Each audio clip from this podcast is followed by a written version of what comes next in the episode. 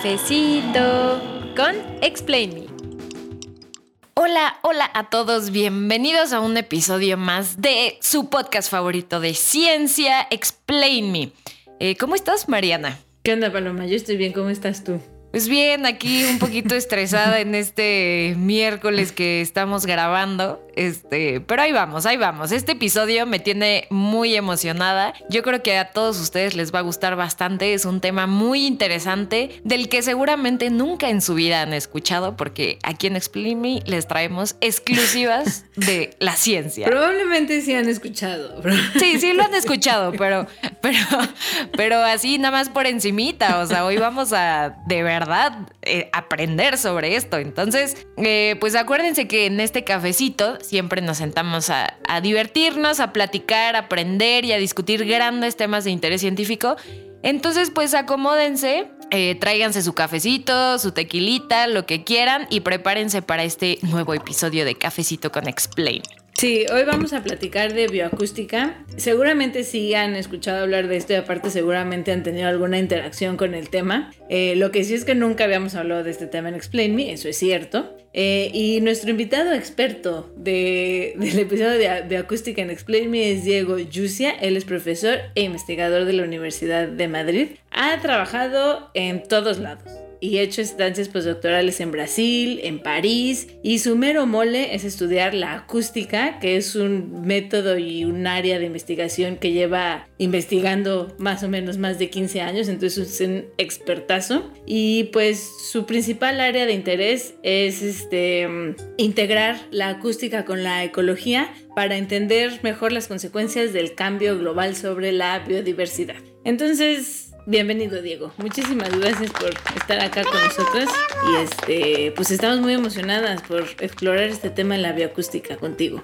Muchísimas gracias, muchísimas gracias, Paloma, Mariana. La verdad es que, bueno, encantado de estar aquí con vosotras. Muchísimas gracias por la invitación. Y nada, a, vuestra disposición para echar este rato de cafecito con vosotras y, y los oyentes. Muy bien. Este, pues lo, primero que tenemos que contestar es más o menos qué es la bioacústica y, y sí, o sea, ¿por qué digo que todos hemos interactuado con eso al menos una vez en nuestra vida?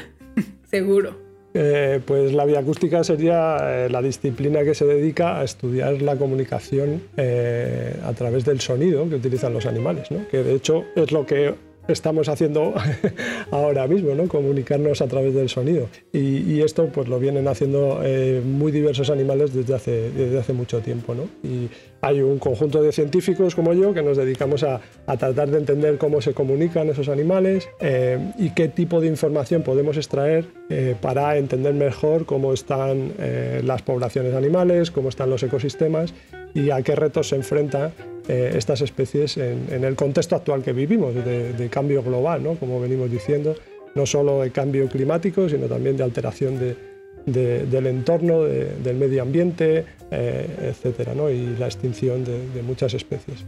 Entonces, bueno, pues eh, la vía acústica trata muchos aspectos relacionados con la comunicación y ahora poco a poco pues vamos dando nuevos pasos para tratar de utilizar ese conocimiento en cuestiones ecológicas.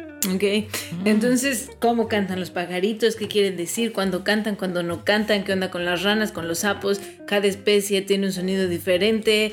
Este, se entiende, o sea, todo eso, todo eso que seguramente se han preguntado alguna vez, estoy segura. Sí, claro. ¿Tú, Paloma, alguna vez te has preguntado eso? Sí.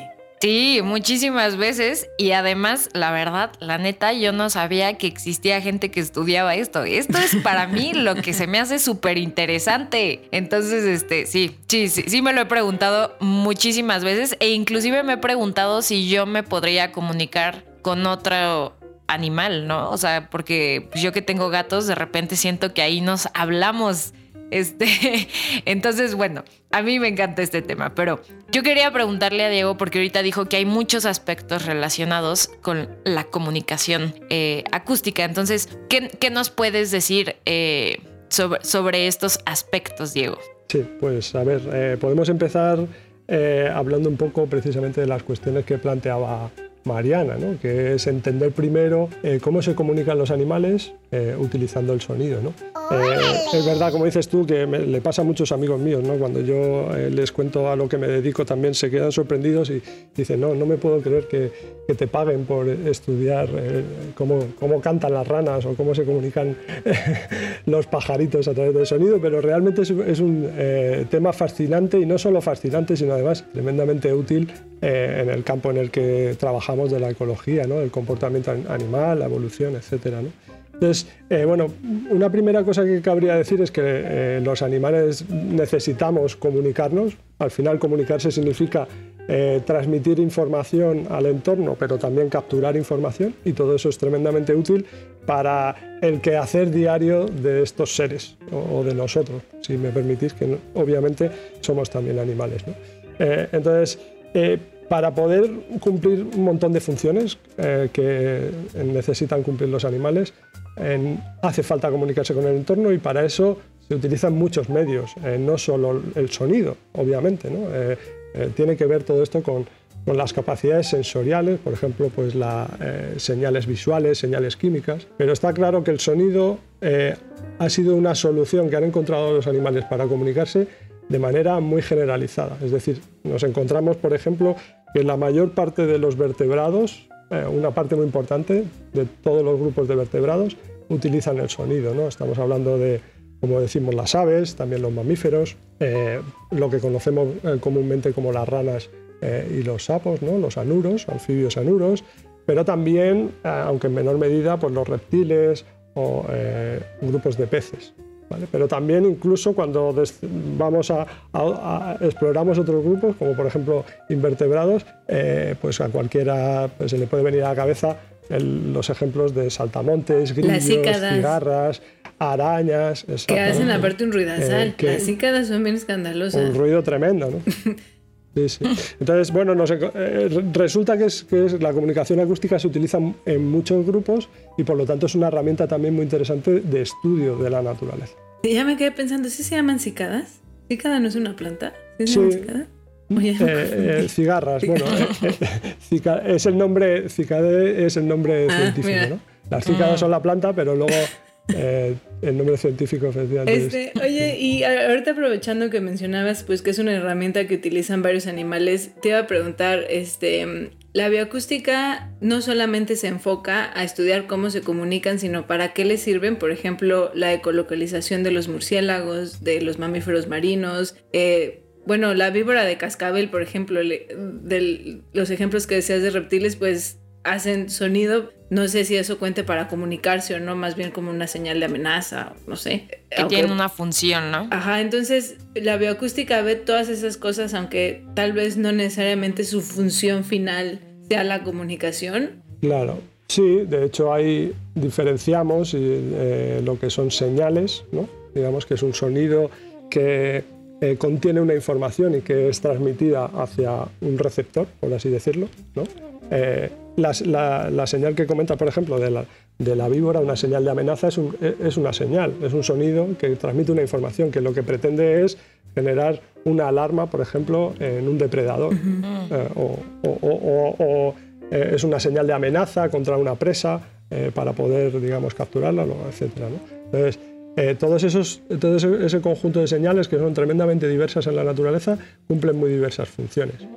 y puede eh, digamos, todo eso son señales. No sería una señal, por ejemplo, eh, el sonido que emite eh, un insecto al volar, ¿no? El sonido de la mosca que pasa a nuestro lado es un sonido, pero no, no tiene como intención generar una respuesta en otro individuo.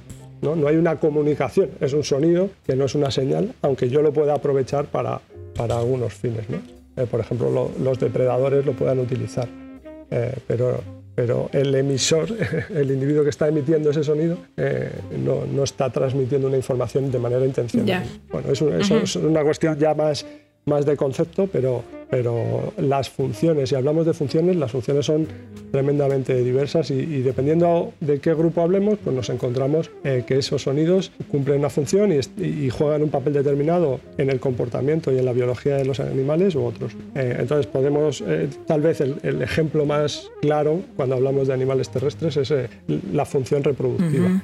Eh, muchos de, estos, de estas especies eh, tienen eh, reproducción sexual y por lo tanto necesitan encontrar una pareja reproductiva. Y esto en el medio no siempre es sencillo. Eh, entonces, encontrar una pareja o, mm, visto desde otro lado, ser seleccionado como pareja reproductiva eh, exige pues, poner muchos eh, esfuerzos, mecanismos, soluciones y emitir sonidos es una solución que, que es bastante interesante porque, por ejemplo, podemos pensar en anfibios, es decir, una charca en la noche, con un montón de ranitas de diferentes especies y aquellos individuos pretenden encontrar una pareja reproductiva, pero hay poca luminosidad, no sabes encontrar dónde están los otros individuos y el sonido te ayuda a localizar a potenciales parejas. Entonces, eh, por ejemplo, las llamadas reproductivas o de apareamiento que utilizan los anfibios, ese croar que solemos escuchar en las noches de verano en las charcas, pues fundamentalmente proviene de machos que emiten esa señal, que lo que transmite, la información que transmite es eh, soy un macho de esta especie, porque el sonido es específico de esa especie, eh, y me encuentro, digamos, eh, con una motivación reproductora, interesado en encontrar a una pareja. Y no solo eso, además estoy aquí, Estoy aquí si alguien me quiere venir Escúchenme, sí. Escúchenme. Es, un cartel luminoso de anuncio ¿no? de, que, puede, que ayuda efectivamente pues, a, las hembras a poder no solo localizar los machos, sino seleccionar aquellos machos que les resulten más atractivos dentro de, aquel coro. ¿no? Eh, y incluso discriminar con otras especies, porque desde el punto de vista de la hembra no le interesa para nada eh, gastar esfuerzo, energía y arriesgarse por ejemplo, a ser depredada, eh, en aproximarse a un macho que no es de su especie, porque no va a tener ningún éxito reproductivo. Por lo tanto, eh, es un mecanismo muy útil. Oye, y aparte con lo que dices, pues este, que muchos animales lo tienen, es, bueno, esta forma de comunicarse o tener alguna función con, eh, con el sonido, pues también todas las estructuras que han evolucionado para que pueda pasar, ¿no? O sea, este, cómo es que producen los animales el sonido debe ser extremadamente variable. Tú, por ejemplo, decías algunos peces. Yo no sabía que los peces emitían sonido. Yo tampoco, ni las arañas. Claro, bueno, y, los coleópteros acuáticos, por ejemplo. Uno de los animales que emite un sonido más intenso es un, pequeño, un pequeño coleóptero del tamaño de, bueno, menos de una uña y que habita en, zonas europeas, así, en, en, pantanos y charcas. Y ese el animal que se ha documentado que genera un sonido más intenso en relación a su tamaño. Y realmente tú puedes escuchar aquel pequeño escarabajo eh, desde fuera de la charca, como emite un sonido cercano a 100 decibelios. Y estamos hablando de un animal extremadamente pequeño. Eh, es verdad que, que, la producción de sonido hay muchos mecanismos. Eh, tenemos desde, por ejemplo, la conocida estridulación, ¿no? por ejemplo, hablábamos de las cigarras grillos y demás, que es la fricción de dos extremidades o dos partes del cuerpo para generar una vibración y por lo tanto un sonido, ¿no?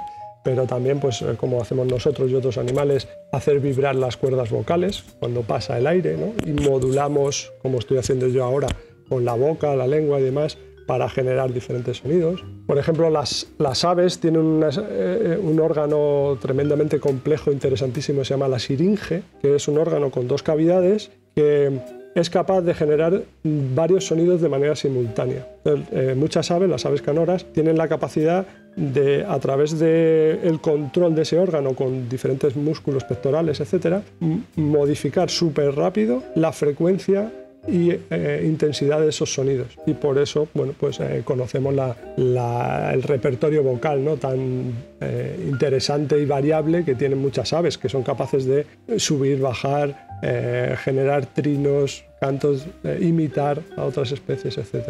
Eh, y, otros animales, pues como dices, en, ambientes marinos, pues han evolucionado, ¿no? se han evolucionado una serie de, mecanismos muy complejos. realmente hoy en día los investigadores que se dedican al estudio de la producción del sonido vamos, aplican técnicas cercanas pues, a, la física. ¿no? Obviamente es un, es un, campo de estudio eh, muy cercano a la física y que requiere de técnicas tremendamente complejas ¿no? para poder eh, captar la, eh, no solo el, el, sonido, sino también el momento en el que se genera todo ese, todo, todo ese mecanismo de producción sonora. ¿no? es realmente fascinante. Hay laboratorios con equipos carísimos de láser eh, tratando de estudiar cómo se mueve, por ejemplo, también desde el punto de vista auditivo, cómo se mueve el tímpano de un animal para entender cómo eh, captura el sonido. ¿no? Eh, o, por ejemplo, estudios que se hacen ahora mucho con mosquitos, asociados también a, técnicas de control de plagas. ¿no? intentar entender cómo se comunican los, los, mosquitos a través del sonido, que también wow, Así para meterles una señal así como aquí no, aquí no. Eso estaría padre. Sí, de hecho, eh, sí, sí, muchos mosquitos que transmiten enfermedades eh, infecciosas, eh, los machos seleccionan y localizan a las hembras a través del, zumbido del, del, batir de alas de, esos mosquitos. Mm. Y, entonces, bueno, hay algunas líneas de investigación que tratan de inhibir la reproducción a través de, entender y poder incidir en ese proceso. Ponerles una trampa. Qué locura. Claro. Oye, Diego, y bueno, ya nos mencionaste muchas cosas que a mí se me hacen loquísimas de que las aves imitan sonidos de otras especies. ¿Qué, ¿qué onda con eso? Los pericos. sí, como los pericos, exactamente. Pero yo tengo dos preguntas. La primera es que tal vez no sé si está muy tonta, pero ¿se puede comunicar una especie con un sonido con otra especie con un sonido diferente. O sea, para alguien, para un animalito que escucha, no sé, un pájaro escucha una rana, significa algo para él. O sea, o bueno, se pueden comunicar de cierta forma. Eh, bueno, eh, yo he de decir que me comunico en cierta forma con, los anfibios, con algunos anfibios con los que estudiamos. ¿no? Por ejemplo, cuando vamos al campo y eh, intentamos capturar hembras para hacer experimentos, por ejemplo, de, de lo que llamamos preferencia eh, sexual, ¿no? que, consiste en emitir a través de un altavoz el sonido de diferentes machos para ver qué respuesta tiene la hembra, ¿no? qué preferiría, por ejemplo.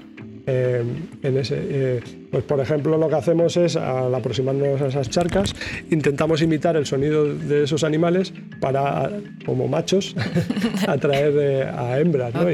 o, por ejemplo, con los, propios machos te responden. ¿no? hay una especie de estudio que hemos trabajado bastante, que es el sapo partero, que emite un silbitito, eh, así, una especie de tono puro, que sería algo así como... imitando ese sonido, ellos, ellos responden, ¿no? Pero bueno, en ah. realidad lo que estás haciendo es imitar eh, eh, su propia... Y el sonido que ellos hacen. Claro.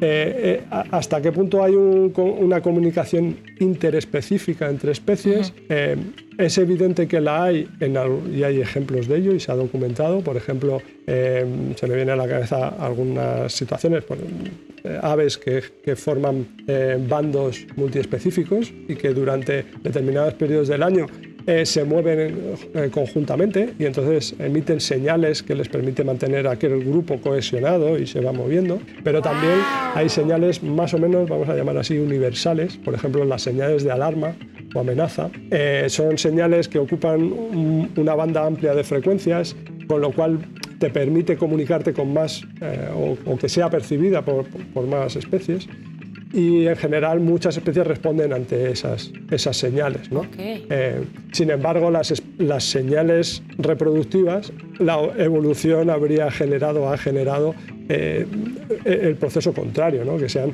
señales específicas de las especies para que permitan eh, ese aislamiento reproductivo y que cada especie, los individuos de cada especie, tengan ese mecanismo de identificarse y aislarse del resto. Eso está interesante porque aparte, bueno, me imagino, corrígeme si estoy mal, pero seguramente no, este, con lo que voy a decir, es que... Cálmate, este, cálmate. Bueno, porque voy a decir algo muy obvio, pues no porque yo sepa mucho, pero este, pues los animales tienen diferentes rangos de sonidos que pueden escuchar, no todos los animales pueden escuchar el mismo rango, hay algunas, este, como los colores, ¿no? No todos vemos igual entonces va a haber algunos sonidos que los animales pueden estar percibiendo, eh, haciendo para, para comunicarse y otros animales pues no lo puedan distinguir, ¿no? Pero esto que dices, o sea, cuando Paloma hizo esa pregunta y, y es muy interesante esto que dices, como para la selección sexual y la elección de pareja vale la pena tener un sonido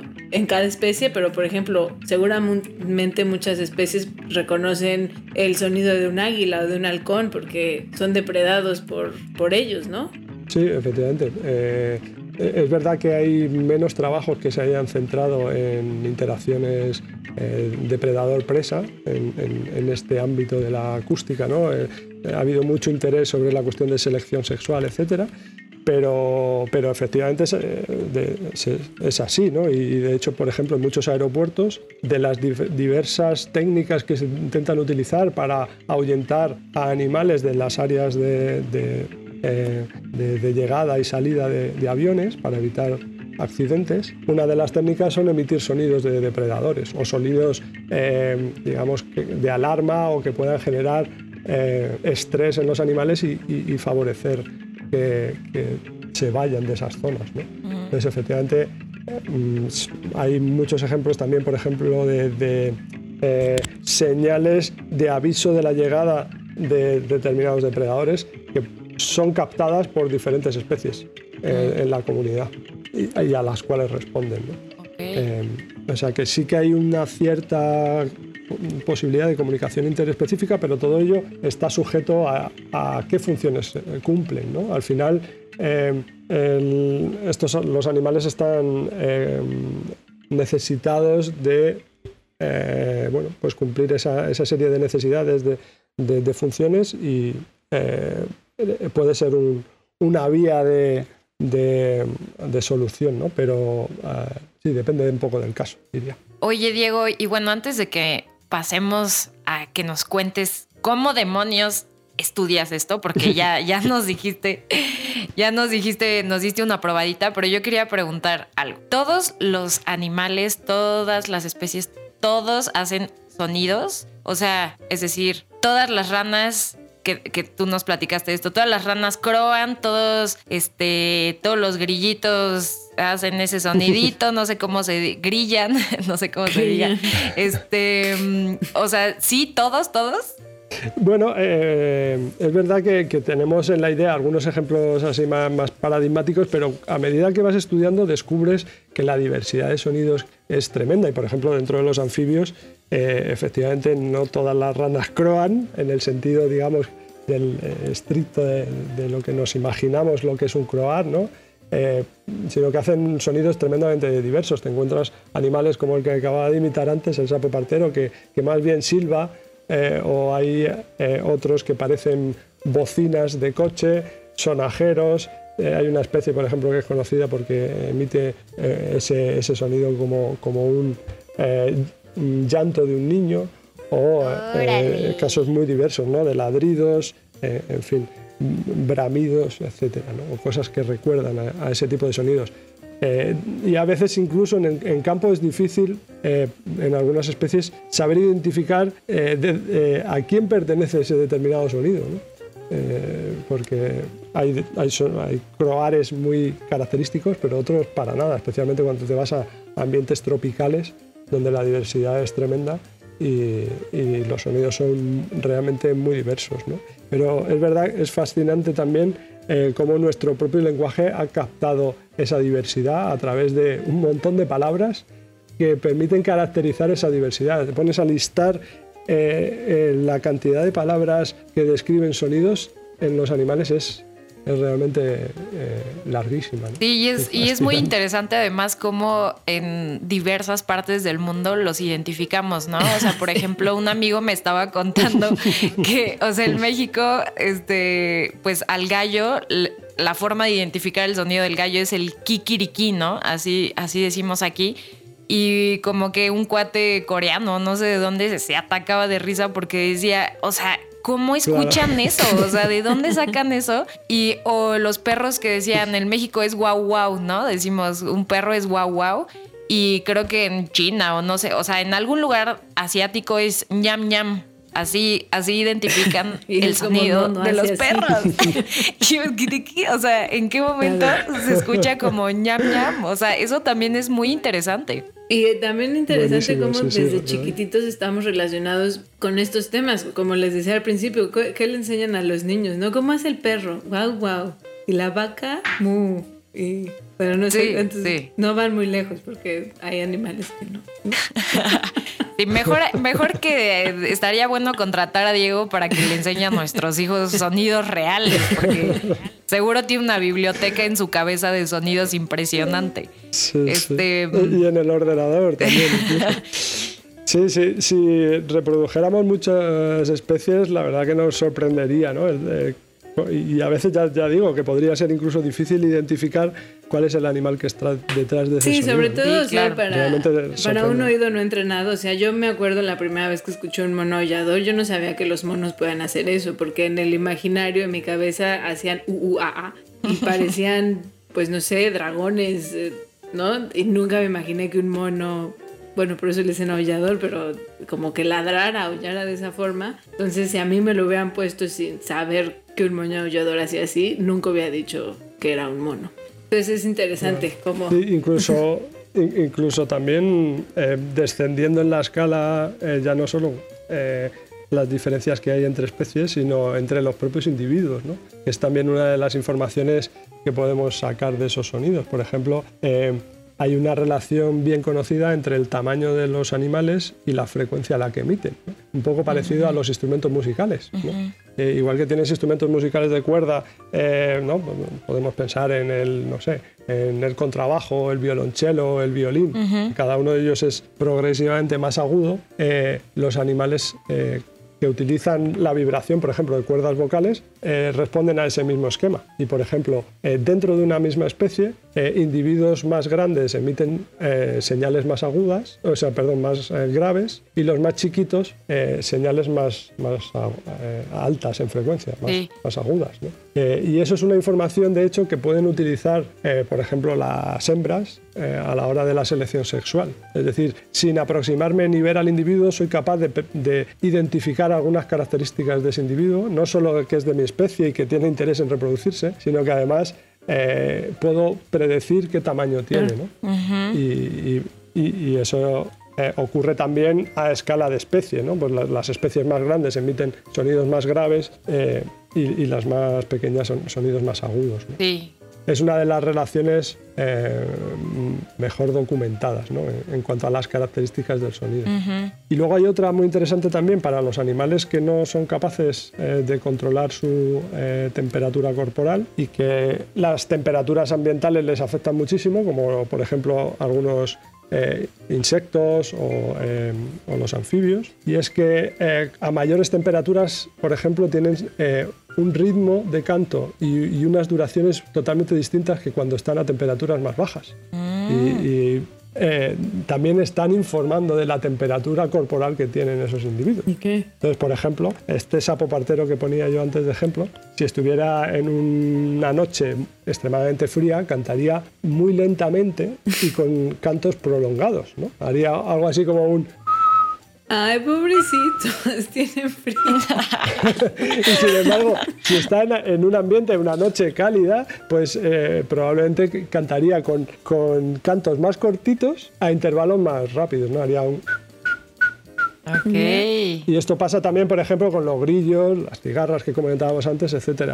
somos capaces de predecir la temperatura ambiental si eh, analizamos lo- las señales, estos sonidos de los animales, porque les afecta muchísimo a su metabolismo, a, a la capacidad que tienen de moverse y eh, lo estamos percibiendo a través del Son sonido. como los que dan el clima en el noticiero, ¿no? Así uno sale y les avisa, oigan, hace mucho frío, mejor ni salgan. Y ya los otros se quedan encerraditos. Pero bueno, Diego, ahora sí podemos pasar a cómo estudias esto y sobre todo como cuáles son los enfoques más modernos en los que se está aplicando mucha tecnología para, pues para, para estudiar la bioacústica. Bueno, pues eh, por todo esto que veníamos contando, ¿no? pues al final eh, sacamos la conclusión de que podemos extraer un montón de información registrando los sonidos de la naturaleza, ¿no? Eh, por así decir. Y, y entonces en, en los últimos años se ha venido desarrollando una línea de investigación que cada vez eh, eh, tiene más auge eh, y que se está expandiendo más, que es el seguimiento automático de las poblaciones a través del sonido, de poblaciones, comunidades animales o incluso ecosistemas, no, no solo registrando los sonidos animales, sino lo que llamamos paisajes sonoros, es decir, el conjunto de, sonidos de, un entorno.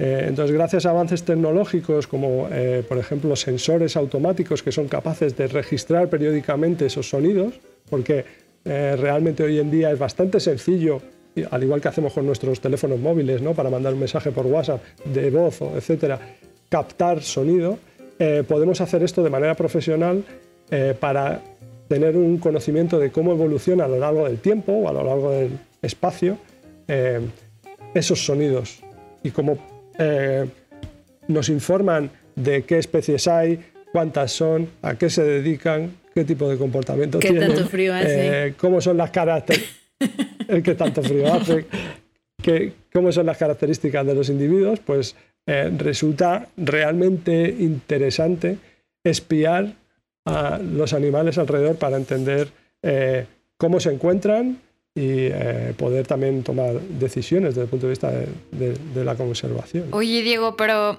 cuéntanos para que nuestros escuchas se lo imaginen.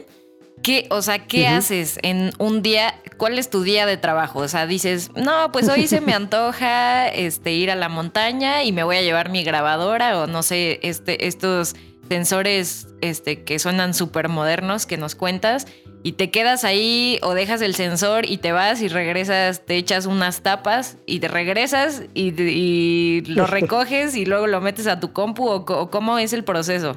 Claro. Eh, bueno, estos equipos en realidad los podemos, eh, tienen una autonomía enorme y, pueden estar registrando durante meses o, años incluso. Eh, o sea que en realidad es una alternativa que nos permite facilitar el trabajo en cierta medida, ¿no? o, ampliar o dar nuevas aproximaciones al trabajo en realidad. De tal manera que estamos grabando simultáneamente en muchos sitios. Yo voy una tarde, eh, a lo largo de un día, a colocar todos los equipos, tengo 10, 20, 30, los que sean, los dejo instalados en determinada zona y periódicamente puedo ir a eh, revisar las baterías, revisar, extraer la información que han eh, capturado durante todos esos meses y traérmelas al, al, laboratorio, por ejemplo. Ahora ya se empiezan a desarrollar incluso equipos que nos envían directamente de manera remota, nos envían la información, de manera que en tiempo real puedas estar eh, chequeando qué está ocurriendo en, determinado, en determinada localidad. Eh, aunque en realidad el, día a día, de, desgraciadamente, de, muchos investigadores nos la pasamos delante del computador y, esa visión romántica de que estamos todo el día en campo, pues bueno, en algunos casos sí, pero no siempre, ¿no? Eh, pero básicamente em, la parte de captar información es cada vez más sencilla, podríamos decir. Y estos, estos equipos nos lo ponen muy fácil. Eh, ahora, sobre todo, lo que estamos intentando hacer en esta parte, que es uno de los retos fundamentales, es que eh, podamos coordinarnos con más investigadores, es decir, que esto no sea una tarea exclusiva de un grupo de investigación pequeño que adquiere un conjunto de equipos y se va hacer su estudio de investigación en una determinada zona, sino que sea, eh, sean eh, proyectos colaborativos a gran escala y que nos permitan eh, hacer seguimientos a largo plazo. Sí, claro. Entonces, Parte de esto que mencionas, porque obviamente dices, estos sensores pueden estar recabando datos por muchísimo tiempo, pero entonces viene el problema después de eso, ¿no? Analizar esa cantidad de datos eh, filtrarlo, saber qué es lo que estás buscando, pues es también una tarea enorme, ¿no? Que también parte por eso se trata de buscar la colaboración de grupos multidisciplinarios, pero más o menos cómo abarcan esto de, bueno, ¿y ahora qué hacemos con meses y meses y meses de la grabación de la selva? Claro, realmente esta es eh, la segunda parte del proceso, que es la, más complicada, ¿no? Y que hoy en día supone, por así decirlo, el cuello de botella de muchos de, estos, de estas eh, líneas de investigación y proyectos. ¿no? Eh, cómo extraer la información que te interesa del volumen tan brutal de datos que, eres capaz de obtener, porque en realidad estos equipos son relativamente baratos, funcionan ya muy bien. Esto, el primer equipo comercial se lanzó en 2007 y han ido evolucionando, cada vez han sido más baratos, con mejores características, etc. Entonces, hay ciertos retos en esta parte de captura de información, pero realmente eh, donde está eh, lo difícil es en el análisis. ¿no?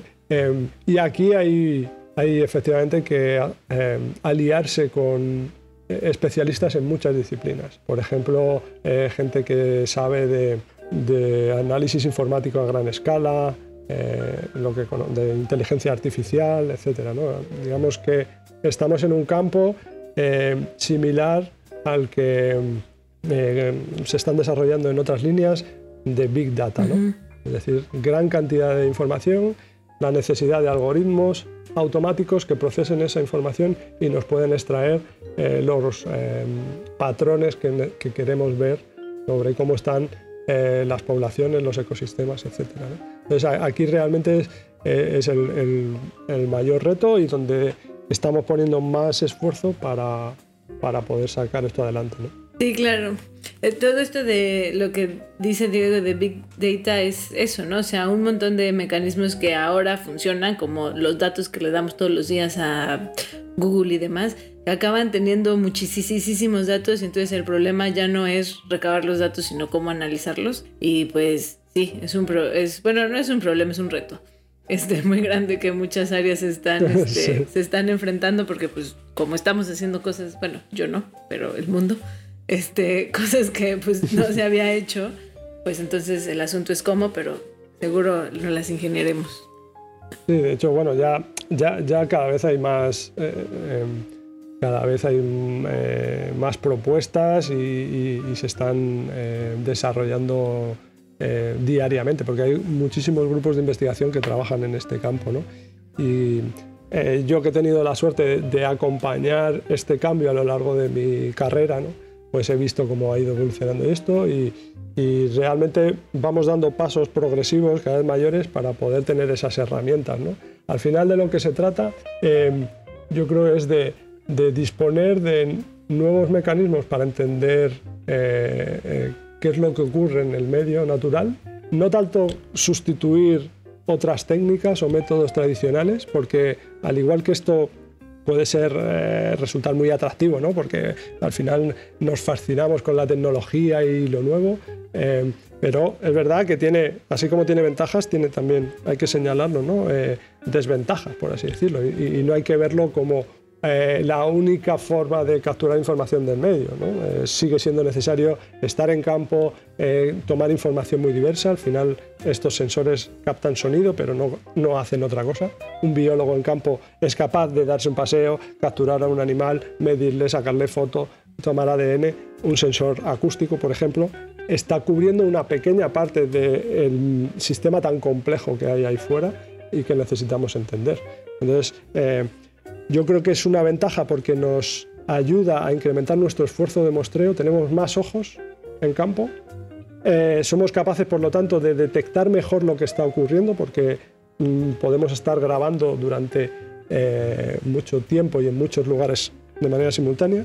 Y a la vez eh, capturamos un registro físico de cómo estaba el momento, en, perdón, el, lugar en aquel momento determinado. Y yo puedo volver a mis grabaciones de hace 10 años en la montaña X y, compararlo con lo que estoy viendo ahora. Y aplicar las metodologías de hoy a las grabaciones de hace 10 años, 20 o 30. De manera que la parte de documentar eh, ese estado de los ecosistemas y de las comunidades es súper importante, aunque hoy en día eh, tengamos ciertas limitaciones desde el punto de vista del análisis, pero en el futuro lo vamos a saber hacer mejor y esos registros ya existen. Entonces, en la medida que podamos construir programas de seguimiento a gran escala, eh, podremos tener una foto mejor de lo que está ocurriendo. Pero obviamente tenemos también que avanzar en la parte de análisis y ahí hay hay grandes, grandes retos, ¿no? Que tiene la ventaja que como hay muchas disciplinas que están eh, también desarrollando soluciones para esto, ¿no? En análisis de, imagen, hoy en día eh, es posible algo que antes era impensable, que era que nos detectaran la cara, eh, en las fotografías que, capturamos, ¿no? Y hoy en día eso me parece pan comido, ¿no? Entonces, bueno, esto está avanzando relativamente rápido y, y es una línea, yo creo, muy interesante de, de investigación y hacia donde vamos caminando, ¿no? Eh, sin sustituir a otras metodologías clásicas que siguen siendo súper válidas y, necesarias ¿no? Eh, en el estudio en ecología. Sí. Pues sí. Seguro en unos 10 años que Diego esté otra vez aquí en Explain Me, esperemos. ya nos contará las novedades, ¿no? Ya va a ser otro avance, va a estar muy interesante. Sí. Este, esperamos que Explain Me siga por 10 años. Sí, sí, esperamos que Explain Me sigamos emitiendo mucho sonido. Este, Seguro que sí. Oye, Diego, y, a ver, ya para ir, ir cerrando, ¿por qué no nos cuentas de este proyecto que se llama, no sé si lo voy a decir bien, X-Prize o Xprice, Xprice, ¿cómo, ¿cómo se dice? X-Prize. ok. cuéntanos, cuéntanos. Eh, bueno, X-Prize es, en realidad es una fundación eh, que financia proyectos de investigación, pero de una manera bastante diferente a lo que estamos acostumbrados, que es eh, promoviendo concursos, competiciones entre grupos de investigación. Es decir, hay un, un premio final que los equipos de investigación que están compitiendo, pues aquel que consiga proponer la solución mejor a un reto, es el que consigue aquel premio. En realidad la Fundación lo que pretende es promover eh, el desarrollo tecnológico y el intercambio y la colaboración entre científicos. Eh, y entonces, eh, planteando un reto realmente, como solemos decir, ¿no? en la frontera del conocimiento, pues motivar a los investigadores para que busquen esas soluciones que permitan pues, alcanzar ese reto. ¿no? Y el grupo de investigación que consigue finalmente proponer la mejor, eh, el mejor proyecto, la mejor solución, pues eh, se lleva ese premio. ¿no? Entonces ahora mismo eh, estamos participando en un equipo de 150 investigadores liderado por un equipo en Brasil. Somos un, conjunto muy amplio de investigadores en, en todo el mundo, que junto con otros 25 equipos estamos compitiendo en, en el primer concurso en áreas, digamos, de biodiversidad.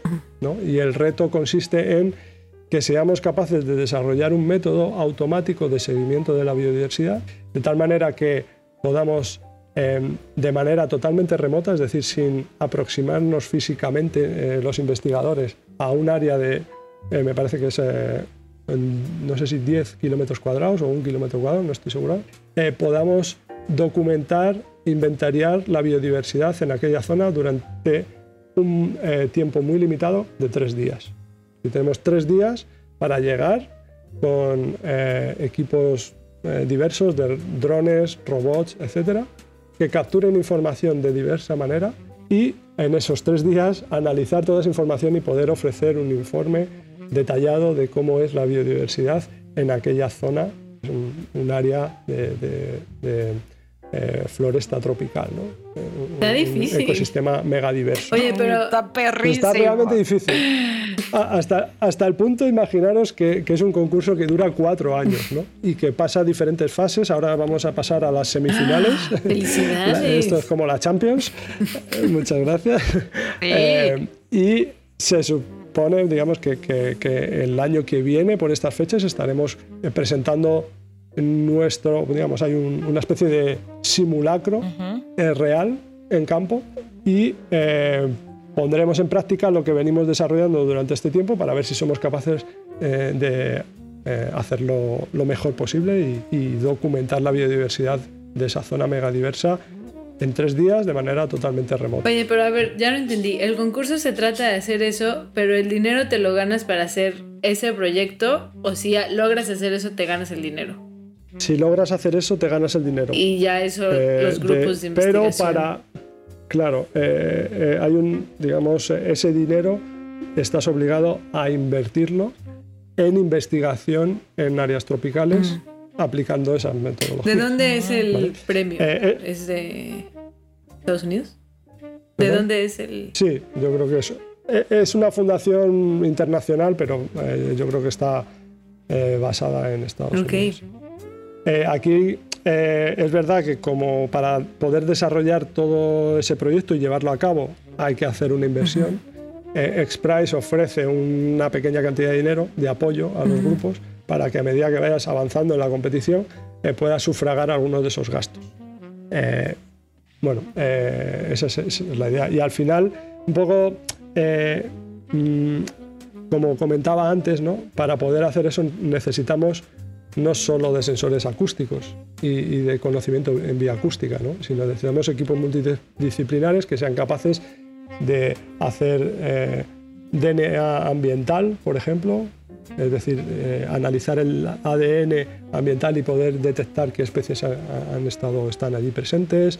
Eh, hay equipos, por ejemplo, de, análisis automático de imagen que son capaces de detectar o identificar especies a través de fotografías, como por ejemplo esta aplicación que muchos conocen de PlanNet. Mm, eh, pues parte de ese equipo está integrado en, nuestro equipo de, de investigación, etc. Es decir, nuevas líneas eh, de lo que se viene conociendo como técnicas emergentes en ecología, de imágenes de satélite, redes de sensores, DNA ambiental, etcétera, eh, que son, bueno, pues puedan eh, abordar ese reto de la mejor manera posible. ¿no? Sí, ahí de ADN ambiental, acuérdense de que hablamos de este, Cristina, que justo secuenció el aire en un zoológico para estimar este, diversidad de, bueno, los vertebrados en el zoológico porque era su control.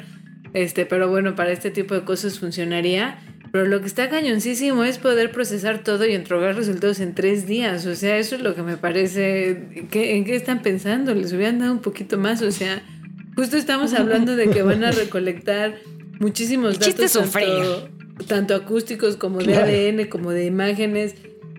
para hacer todo en tres días, o sea, el análisis y todo eso, está cañoncísimo. Sí. Claro, de hecho tienes que llegar con, con todo un producto, pues estos algoritmos, eh, un eh, flujo de trabajo todo montado, ¿no? un producto ya bien estructurado, de tal manera que según te llegan los datos, tú extraes la información. ¿no? Y, de ahí el reto, y por eso está en la frontera del conocimiento, porque hoy en día no existen eh, técnicas tan avanzadas, eh, sobre todo para una escala de ese tipo. Es decir, podemos, eh, ya tenemos algoritmos clasificadores de, sonido que nos permiten eh, identificar cuando mi determinada especie de ave o de anfibio pues está cantando en una serie larguísima de sonido. Esto ya lo tenemos, pero para unas poquitas especies. Poder hacerlo en una zona tropical donde muchas son eh, probablemente poco estudiadas, poco conocidas y, estamos hablando de, un número enorme, pues esto es realmente un reto, pero también muy estimulante porque es precisamente eh, hacia donde queremos caminar. Sí, claro. Pues la mejor de las suertes, querido Diego. Este, esperamos que ya la próxima vez que hablemos contigo nos presumas que ganaste y que pues ya vas a empezar una investigación y te, vienes aquí a platicar de la investigación que hagas con tu premio. Deberían de, televisarlo. maravilloso plan. Deberían televisar ese, esa final, al menos la final, está muy emocionante. Deberían de. Es como un Survivor, ¿no? Una, Pero de robots. Sí, sí, total, total. sí. en plan científico, ¿no? bueno, ya les envío algunos vídeos de, de, los robots, que es muy divertido, y de los drones, cómo llegan al, al bosque y cómo consiguen eh, manejarse allí. Realmente es, fascinante. Parece que estamos en, otro planeta. Sí, sí, seguro. Sí, deberían televisarlo. Estaría muy bueno verlo como un reality show que dure cuatro años de ver qué equipos son los que están eliminados o no. Sería un programa que yo seguiría. sí. No, sé si tendría mucho éxito, pero. sí, tal vez no tendría tanto éxito. Ay, pues qué padre, la verdad, eh, pues a mí, no sé ustedes, pero a mí me encantó este episodio. Yo quiero que Diego venga un montón de veces para preguntarle todo y que nos cuente de sus investigaciones. Eh, y bueno, pues no sé. Las que ustedes Sí, sí, sí. Este, pues ya nos estamos acercando al final de este super episodio. Y digo, nada más como comercial, como dijo Mariana, pueden ir a. Ahorita que mencionó Diego el DNA ambiental tenemos un episodio de DNA ambiental, o sea, para que se den cuenta la extensión que tenemos en Explain Me. Y también Diego mencionó algo sobre el tamaño de las especies eh, respecto a su sonido. También en el episodio de gorilas, con. No me acuerdo cómo le pusimos de título, pero. Musicalidad de, los gorilas. Musicalidad, sí, musicalidad este, de gorilas. Este, Ale nos platicó sobre justo cómo los gorilas se golpean su pecho y que muchas veces esto tiene que ver con el tamaño eh, que tienen. Entonces, está muy interesante. Así, así pueden ir ligando los episodios y, pues, obvio, generando más conocimiento en su cabecita. Entonces, este, pues ya acabamos, mi querida Mariana. Pues sí, muchísimas gracias, Diego. La verdad es que estuvo muy a gusto platicar contigo y aprender de bioacústica. Es un tema muy bonito, entonces, pues muchas gracias. Este, gracias a todos nuestros escuchas. Compartan este episodio con una persona, una persona que sepan que les va que le va a gustar, coméntenlo. Este, compártanos y síganos. Este, ya no sean gachos, síganos en redes sociales que como que Sí, sí andan muy culés, la neta, o sea, o sea, por lo menos escúchenlos, o sea, si no nos comparten, nadie se va a enterar que existimos, por favor. Sí, no o sean sea, así, pónganos un comentario, escríbanos cosas. Este, denos motivos para seguir haciendo Explain Me, por favor, muchachos. Sí. denos ánimo. Sí. Sí, echen porras, por el amor de Dios. Este, y nos pueden encontrar en donde sea. Nos pueden encontrar en Spotify, Google Podcast, en YouTube, si es que quieren verlo en YouTube, en cualquier plataforma que escuchen podcast y nos pueden seguir en nuestras redes sociales. Estamos en Instagram como explain.me y en Twitter como explain-me. Y escríbanos si quieren proponer algún tema, algún invitado, invitada. Nos pueden escribir a explain.me.gmail.com. Ahora sí lo dije bien. Súper, pues. Pues nos vemos el siguiente, en el siguiente cafecito con Explain Me y recuerden que juntos somos gente de ciencia. Las grabaciones que escuchaste al inicio de este episodio fueron creadas en el 2004 y pertenecen a Rafael Márquez, Eloísa Mateu y Diego Yusia de la Guía Sonora de Anfibios de España y Portugal. Entre las increíbles especies que escuchaste está la llamada de peligro del sapo de espuelas, que parece más un gato que un anfibio. El canto del autillo europeo, un búho que es la rapaz nocturna más pequeña de la península ibérica y que en las noches de verano recuerda al sonar de un submarino. También escuchaste la llamada de apareamiento del macho de sapo partero, un sapo en el que se da el cuidado parental, con el macho transportando los huevos fertilizados entre las patas y que emite un tono puro similar al del autillo europeo. Escuchaste un grillo topo, un curioso insecto que emite una señal muy intensa desde la entrada de cavidades para amplificar su canto. Y por último, te compartimos la grabación subacuática del canto de una ballena en Groenlandia. Este podcast fue producido y editado por Estudios La Lavadora. Recuerda seguirnos en Instagram arroba explain.me y en Twitter arroba explain-me.